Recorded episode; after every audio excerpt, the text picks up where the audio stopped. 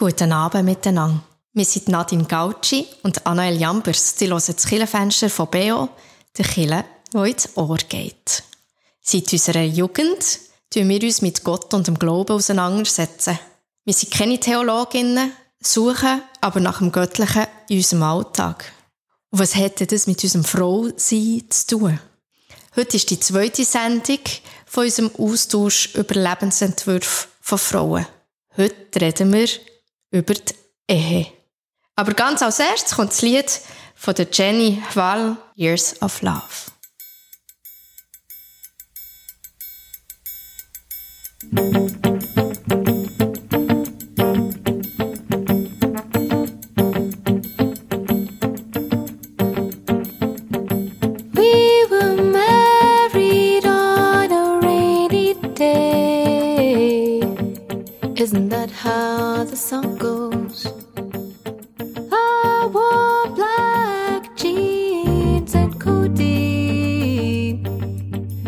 wanted to make sure I seemed relaxed.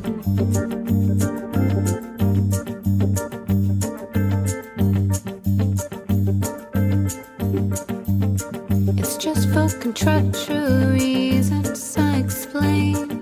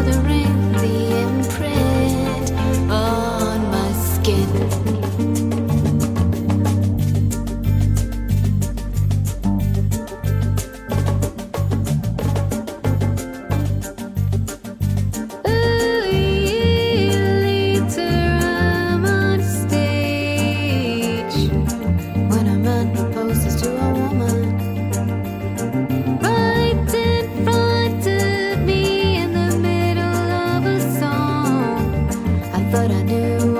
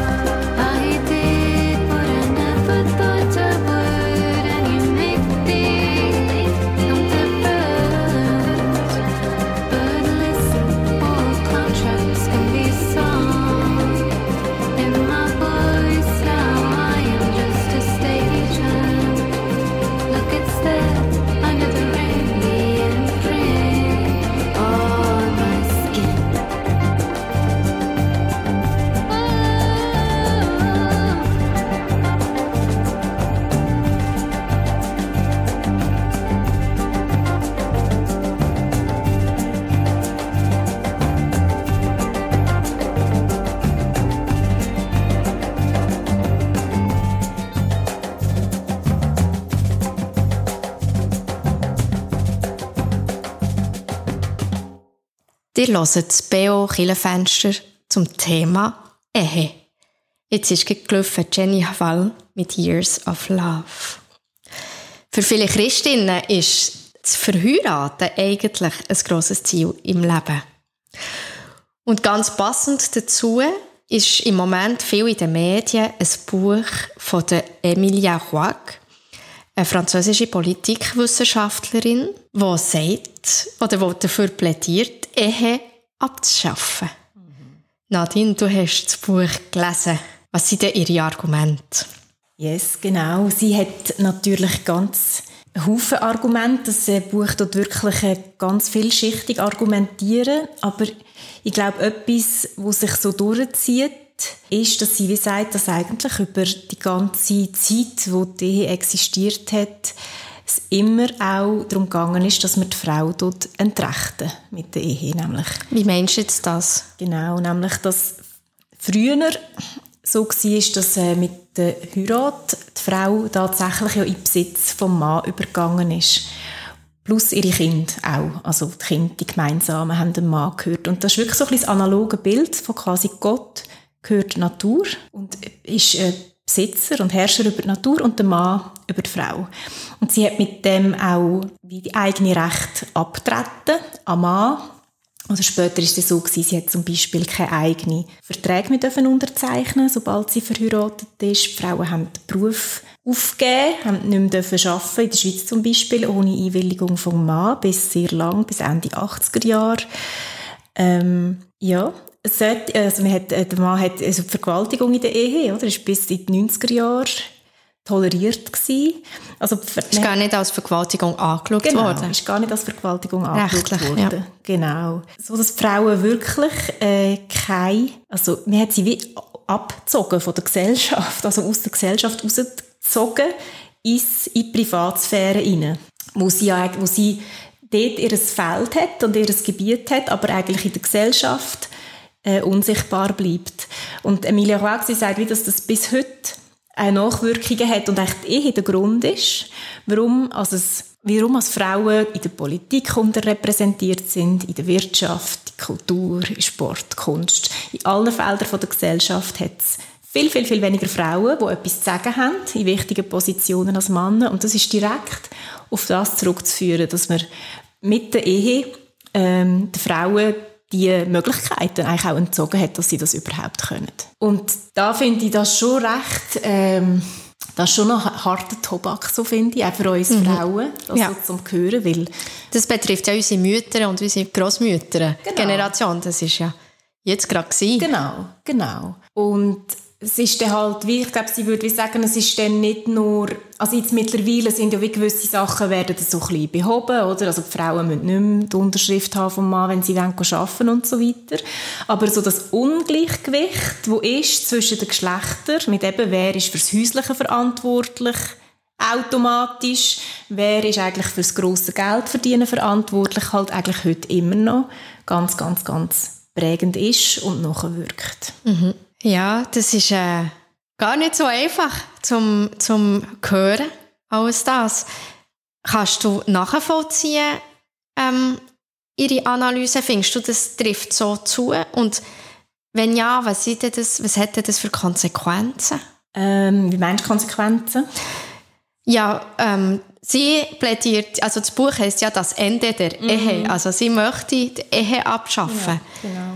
Ja, wie, wie kann, was kann man sich da überhaupt darunter vorstellen? Ja, ich glaube, für sie wird wirklich, also wäre es wirklich die Abschaffung einfach von der Ehe, dass die Institution so als ähm, staatlich gefördertes Modell, dass das Lebensmodell, dass man das wie aufhebt.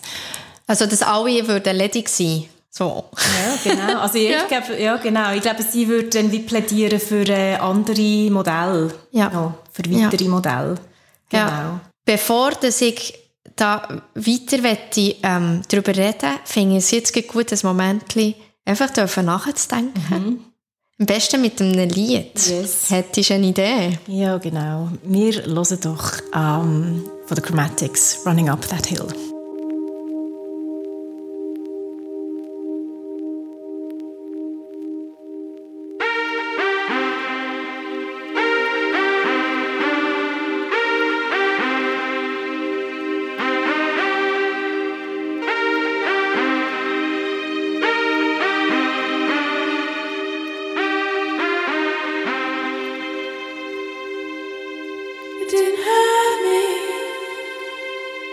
But you wanna feel how it feels. But you wanna know when it didn't hurt me. But you wanna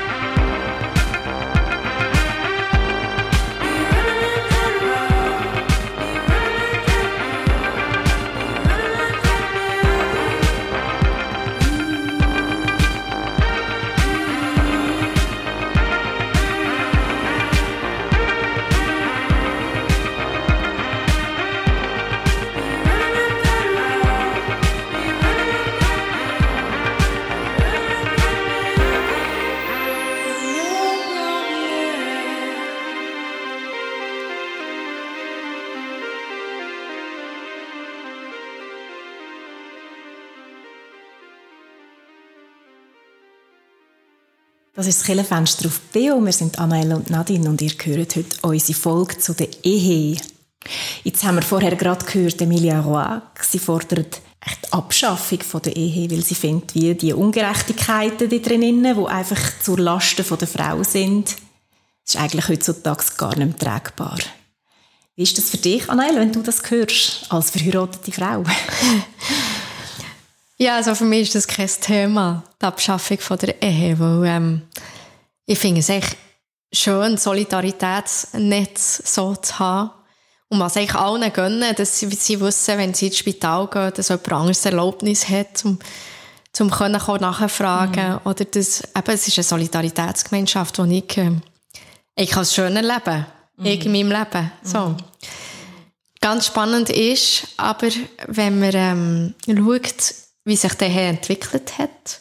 Ähm, ich habe ein Buch gelesen vor einiger Zeit, das hat geheissen, die Erfindung der Hausfrau von der F.K. Rulfes. Und da geht sie nachher, eigentlich in der Geschichte, wie das es, wieso dass es Hausfrauen hat gegeben oder gibt. Also wieso, dass Frauen sich eigentlich um einen Haushalt, um das Innere vom Haus, um die Kinder gekümmert hat und seit wann. Und das ist ganz spannend. Sie hat es anhand von Kochbüchern angeschaut mhm. und hat, ähm, hat Bücher analysiert, wie, wo sagen, wie man gut haushalten und wie das war.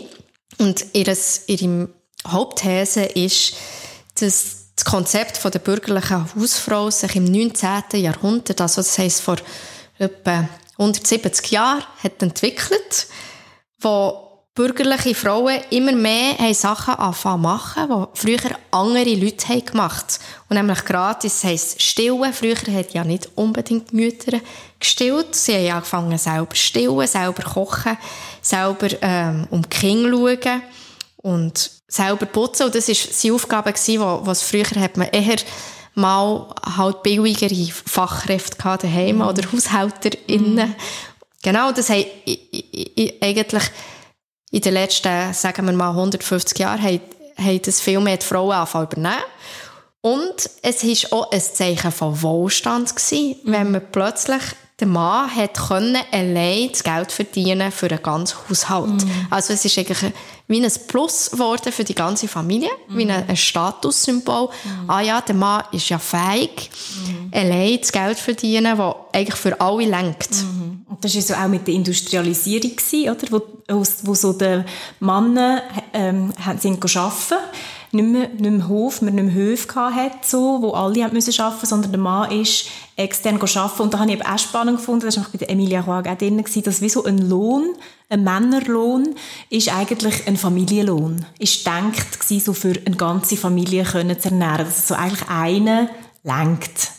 Genau. Und das natürlich auch so bewirkt hat, also wenn ein Lohn für das lenkt, dann heisst das, braucht die Frau nicht, die auch noch arbeiten. Genau, dann braucht einfach die Frau nicht auch noch genau. einen Lohn. Und dann kann sie eigentlich mit ihrer ganzen Liebe genau. eigentlich gratis äh, sich um den Haushalt ja, kümmern. Genau. Und das hat sich so einbürgert. Und spannend ist auch, dass es plötzlich einfach sich wie gewandelt hat und man das Gefühl hatte, die Frau macht ja das aus Liebe. Mhm. Sie tut aus Liebe ähm, Kleider waschen und mhm. Boden aufnehmen, mhm. wo das einfach etwas ist, was ich kann, wo, mhm. wo wie Intus ist. Mhm. Und das ist wie, das hat sich so gewandelt mit der Zeit, mhm. wo man ja heute weiss, es ist ja überhaupt nicht so, mhm. dass Frauen mit Liebe mhm. Kleider waschen oder mit mehr Liebe als Männer. Das ist einfach eine Aufgabe, wie jede andere auch im Haushalt, oder? Und wie eine Begründung, dass man es auch nicht muss zahlen muss. Man sagt ja, sie macht sie so gern, sie macht es aus Liebe, genau. dann äh, ist es nicht nötig quasi, dass ja. man für das äh, Geld gibt. Genau, wir haben ja darüber geredet, was hätte das dann für Wert, oder Arbeit, die, die daheim errichtet wird, wo, wo eigentlich keine Bezahlung gibt. Mhm. Was, was hätte das für Wert? Erstens monetär. Mhm. Und dann hast du mir die ganze äh, herzige Geschichte erzählt von dir selber. Mhm. Letztens, äh, wo, du, die, wo dich jemand gefragt hat, was du am Nachmittag hast gemacht, hast mhm. du gesagt? Nichts. Genau, und das ist, genau, das ist wirklich äh, spannend. Äh, das habe ich auch bei der Emilia Roy gelesen, dass so, das, äh, so die, eben die ganze Care-Arbeit oder Haushaltsarbeit, jetzt, wenn man es mal einfach auf das Häusliche beschränkt, dass ja das eben nicht nur finanziell nicht einen Wert hat, sondern auch man so anschaut als etwas, wo äh, einfach nicht so es ist so ein etwas Lästiges, was man halt auch noch machen muss. Und ähm, alle können das. Es ist nicht etwas, das mega schwierig ist, wo man mega muss lernen muss, sondern man kann da und alle können da und ja, genau. Es hat wie einfach nicht so einen hohen Stellenwert, auch an Prestige natürlich. Es ist wie etwas Lästiges, das man muss erledigen muss. Und das aber eigentlich ja nicht stimmt. Also, weil das Zeug, äh, das man im Haushalt macht, kann man durchaus sagen, ja mal, da kann man auch Skills entwickeln drinnen, dass man es gut kann, dass man kann, äh, gut Sachen putzen oder korrekt reinigen oder irgendwie richtig mit äh, verschiedenen ähm, Oberflächen irgendwie umgehen oder irgendwie so und man durchaus kann Standards haben in dem. Ähm, und sie das wie so spannend aufzeigt, dass sie wie sagt, eben bei so männlichen Tätigkeiten, zum Beispiel Reparaturen erledigen oder Autofahren oder irgendwie so, dort hat man immer Ansprüche, dass man es kann super gut machen oder ein Möbel zusammensetzen, das muss man äh, korrekt machen und da muss stimmen und da können nur gewisse Leute, die das wirklich checken. Aber hingegen Wäsche waschen oder WC putzen, da, äh, da können eigentlich alle. Und da muss man nicht speziell können.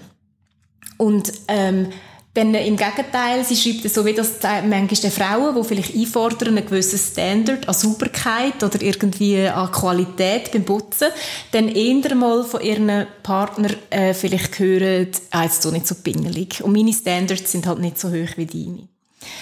Und dann eigentlich so das Interessante daran für mich selber war, dass ich wie gemerkt habe, ich habe das selber wie vor mir selber auch, dass ich die Arbeit so ein abwerte, die Hausarbeit. Eben, dass wenn ich zum Beispiel gefragt werde, was habe ich gemacht am Nachmittag, an meinem freien Tag und ich habe vielleicht gewaschen und ich habe die Böden aufgenommen und ich habe das WC geputzt und ich habe ein aufgeräumt, dass ich dann sage, ich habe eigentlich nichts gemacht. Obwohl ich den ganzen Nachmittag irgendwie so ein beschäftigt war mit dem. Und ich wie gemerkt habe, ich tue das vor mir selber auch ein bisschen abwerten. Ähm, und wie selber auch ein bisschen anschauen als irgendwie eine lästige Aufgabe, die ich jetzt halt noch muss erledigen muss und die ich doof finde. Aber wieso eigentlich? Ich habe gedacht, das ist eigentlich eine, eine blöde Einstellung, weil ähm, ein schönes Zuhause haben ist etwas mega Wertvolles. Dass es schön aussieht, dass es sauber ist, dass es aufgeräumt ist, ist ja eine mega Qualität und ein mega Wert und überhaupt nicht etwas Blödes. Mir hat das eine wunderbare Story getucht und jetzt mir gedacht, äh, jetzt nehme ich mir vor, wenn ich also etwas für einen Haushalt mache, dass ich dem und, und mich jemand fragt, dass ich dem auch den Wert gebe und sage, ja, jetzt habe ich mir Zeit genommen, dass ich das, das und das gut machen kann. Ja, genau. Das habe ich mir im Fall wirklich auch vorgenommen. Also ich denke, nein, und es ist auch, es ist nicht eine doofe Aufgabe, sondern eigentlich eine wichtige. Und die einfach zum Leben gehört. So. Ja. ja. Genau. Ich würde jetzt gerne das Lied hören von der Billy Bird les déferlantes.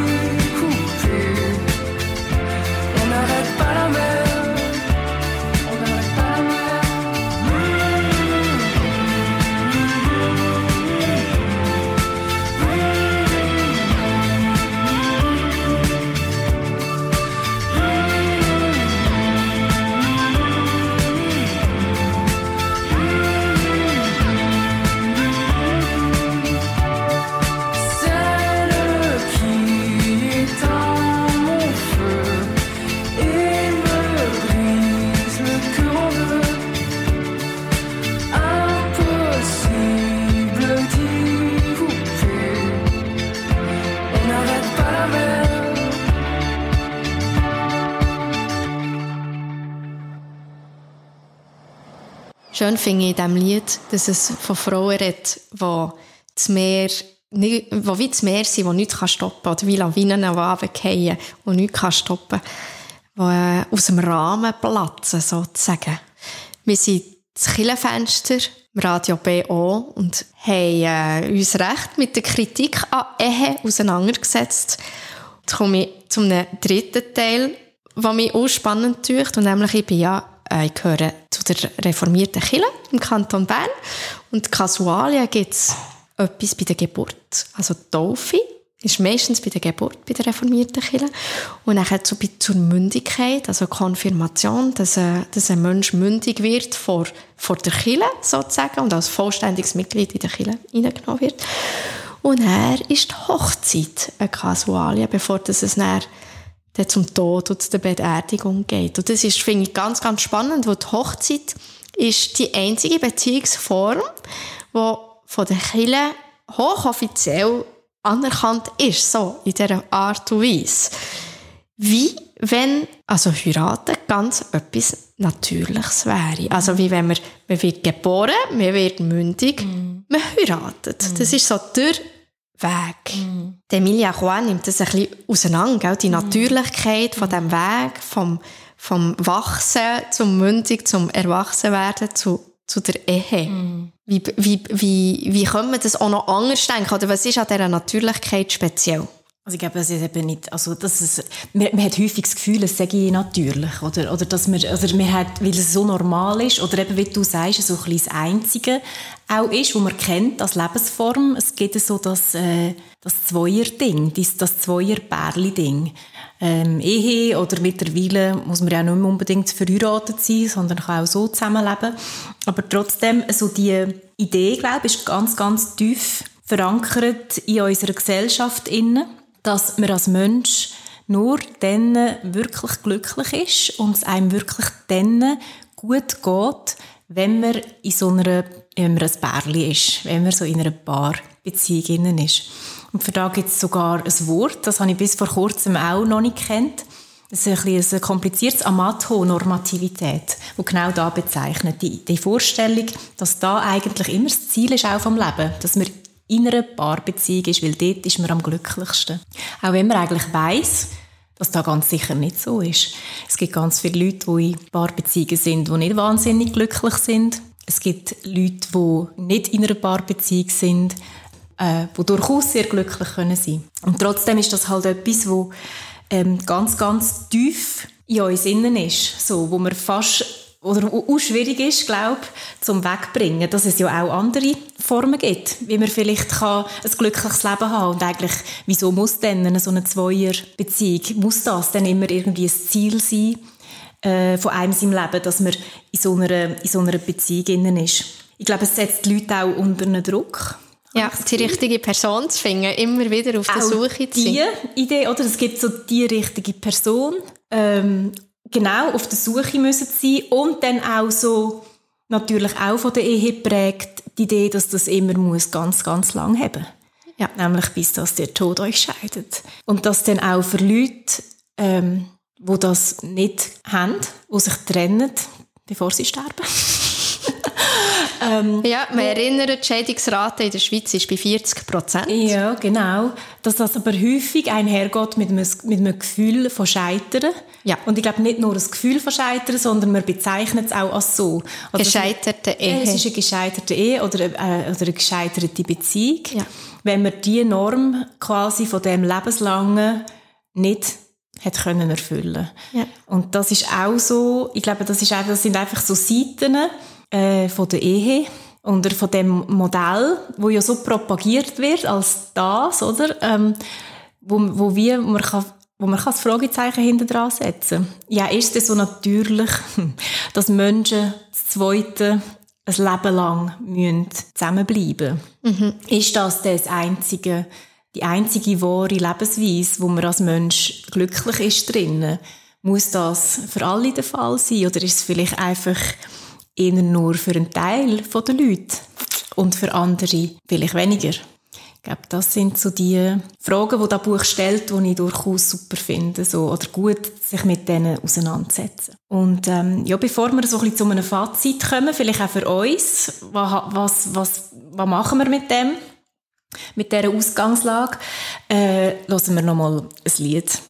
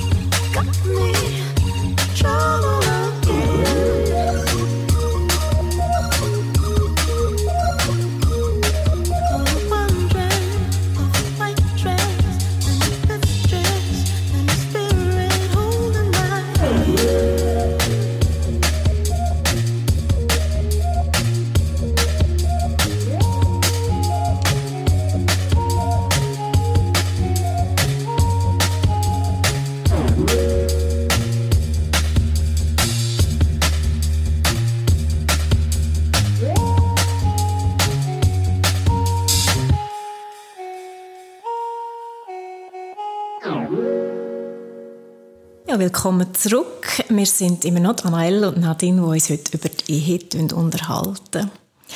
Wir haben jetzt äh, schon einiges diskutiert, was so ein bisschen vielleicht kritisch ist an der Ehe, ähm, Sachen, wo, wo vielleicht Fragen aufwerfen, aber auch schöne Seiten von der Ehe, Anael, gerade was du gesagt hast, dass so die Fürsorge, die man hat füreinander, dass das auch etwas ist, was du selber äh, schätzt und wo vielleicht auch etwas ist, wo viele andere Leute auch schätzen. Und ich möchte jetzt ein bisschen mit einer, vielleicht ein kleineren utopischen Frage aufhören, wenn wir jetzt einfach könnt wünschen oder du dir könntest wünschen für unsere Gesellschaft, ähm, die, mit dieser ganzen Lebensmodellgeschichte, was würdest du dir wünschen? Danke für die super Frage. Ich würde mir, glaube Modell wünschen oder Kreativität in dem Modell wie können wir Verbundenheit zu Beziehung miteinander leben, ohne dass es so fix muss sein? Mhm. Im Sinne von zum Beispiel gibt es andere Arten von Wohnformen, die nicht üblicherweise das Zweite oder vielleicht mit den Kindern hat. Mhm. Zum Beispiel kenne ich Leute, die in mehr Generationen Bauernhöfen wohnen oder äh, in riesen Wegen, mm. so verschiedene Wohnungen verteilt, wo, wo wie ein grosses Gemeinschaftsleben im, im Wohnen, das heisst auch bei der Haushaltsarbeit und beim Kochen und so, das kann geteilt werden.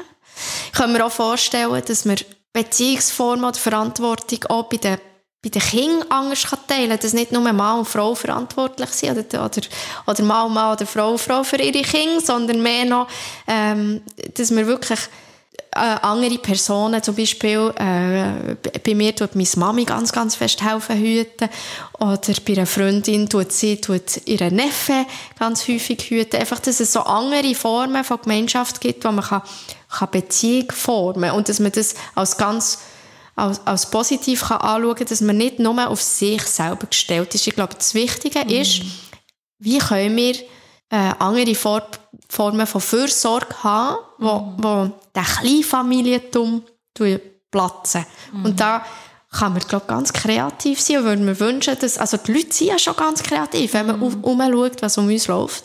Und die Frage ist nur, wie kann man da, da mitgehen und das sichtbar machen, auch die Kreativität. Aber im Wissen, dass es nicht jeder muss. Es, ist immer ein, es muss immer ein Darf sein und nicht ein mhm. Muss. Mhm. Also ich kann, glaube mega gut an das anknüpfen. Ich finde auch so, dass es spannend wäre, das ein bisschen mehr aufzubrechen oder eben wie ähm, verschiedene Modelle als lebenswert oder als auch legitim oder als gut ähm, könnten nebeneinander stehen. So wie du jetzt das schon skizziert hast und nicht quasi so immer ja, das, das Zweiermodell als einzig wahres, gutes, richtiges ähm, muss unbedingt dastehen. So. Weil ich glaube, gerade an dem Punkt, du jetzt du noch gesagt hast, dass es nämlich auch gerade für äh, Familien mit Kind schwer ist, äh, einfach das Zweite zu sein, äh, wenn beide arbeiten, äh, dass man das überhaupt alles unter einen Hut kriegt. Und sie redet ja bei dem nicht aus Erfahrung, es ist mehr Beobachtung oder was ich auch von dir weiss, dass es schon von dem Gedanken ja schön wäre, wenn es vielleicht ein bisschen leichter auch werden für Leute mit Kind, dass wir, äh, ja, dass auch andere Leute oder können Verantwortung übernehmen für, äh, für Hüten oder für, ähm, für die Erziehung, so. Einfach, dass man nicht ganz allein ist, sondern dass man einfach das Gefühl hat, man ist in einer Gemeinschaft von Leuten. Mhm. Ähm, von Leuten, die, die einander helfen in unterschiedlichen Sachen. Oder genau. für, äh, ja. Bei Corona habe ich das Gefühl, bei den, ist das viel mehr gewesen, dass zum Beispiel Leute äh, bei uns im Quartier haben wir uns organisiert, dass wir können einkaufen für andere Leute. Oder so, ich habe das Gefühl, die, die Solidaritätsnetzwerke, also die finde ich mega wertvoll. Ja, und ich glaube, so. das ist doch auch etwas, was sich sehr viele Leute wünschen, eigentlich, dass man das ich habe oft das Gefühl, wenn ich mit Leuten rede, dass das eigentlich etwas wäre, was sich Menschen wünschen, dass man mehr Solidarität hat, dass man mehr verbunden ist, mehr, mit, mehr ein Miteinander ist im ja. Leben. Und ich habe das Gefühl, das ist doch echt so ein Urwunsch vom Menschen, so verbunden zu sein ja. mit anderen, so in sinnstiftenden Verbindungen auch zu sein. So. Ja, und das wäre, glaube ich, schon ein bisschen meine Utopie, dass es wie neben, neben der Ehe wie einfach andere Fürsorgegemeinschaften auch gibt, die, wo wir sogar bis hin zum rechtlichen Rahmen stützen können. Wir sagen, hey, wir drei, wir wollen Verantwortung übernehmen für das Kind oder zwei Kinder und wir lassen das rechtlich absichern. Oder wir sind Freunde, die zusammen wohnen, das und wir, wir haben ein höchstes, ein höchstes Commitment, Engagement füreinander wir wollen uns rechtlich absichern in irgendeiner Form, dass wir eben vielleicht einander im Spital auch können besuchen zum Beispiel äh, und nicht nur ausschließlich eine Ehepartnerin oder einen Partner. So. Ich finde es spannend, ich müsste es sehr Steckwert genau sehen, mhm. für, für so etwas um zuzustimmen. Yes. Wir hören in dem Sinn auf, mit, auf eine ein unterschiedliche, auf eine unterschiedliche Noten, Annelle und ich, aber es ist auch gut, man muss überhaupt nicht immer ähm, ganz einig sein. Ja, das wär's für das heutige Killenfenster. Es war ein Zweiteiler zum Thema Lebensmodell. Das erste Mal haben wir über Kind haben, nicht Kind haben geredet und heute über die Ehe. Wir nehmen sehr gerne eure Rückmeldungen entgegen. Das ist entweder per E-Mail über info.kibeo.ch oder dann auf der Webseite direkt kibeo.ch. Die Sendung gibt es online zum Nachhören oder auch als Podcast. Danke vielmals für das schöne Gespräch, Nadine. Danke dir auch. Allen euch einen schönen Abend. In dem Sinne entlöhnen wir euch oben mit einem letzten Song von der Erika Badu, Didn't You Know?